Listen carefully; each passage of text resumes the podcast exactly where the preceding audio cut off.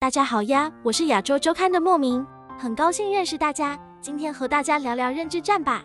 在台湾林伟峰 PTT 认知作战事件继续蔓延，是源在二十四日立委王定宇、蔡依成等人在脸书转发林伟峰的文章，指 PPT 八卦版有中共打手乱发错误资讯，疑似进行认知作战。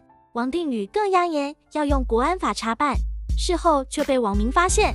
那些 PTT 的帖子是由林伟峰本人的 PTT 账号 BJ 二六发出，这一系列操作真是令人摸不着头脑。更有大量评论怀疑是绿营在网络造谣认知战。林伟峰二十四日晚在脸书发表道歉声明，由于声明稍微有点长，莫名揭露，重点讲给你听哦。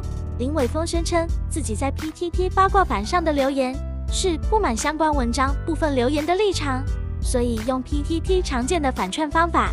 自以为有趣，进行反串恶搞留言，还有从十六年前就读大学时就注册多个账号，在相关政治版上玩反串留言，乐此不疲，并指反串行为常见于 PTT 的政治讨论中，但留言内容确实与本人平时政治立场不同，也和自己的政治评论有所违背。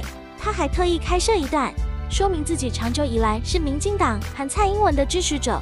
林伟峰认为自己的反串留言。是反讽恶搞，意味十分明显，不宜当作真实立场，却又承认有多则内容不当，例如拿工人开玩笑，故此他表达歉意，并强调绝无任何盗账号情事。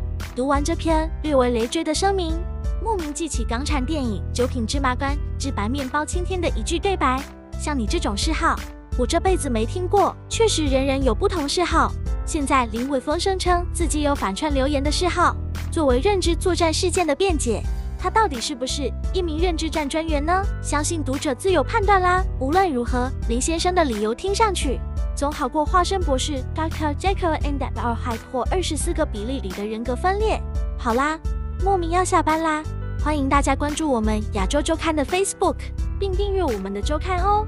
我们下期再见，拜拜。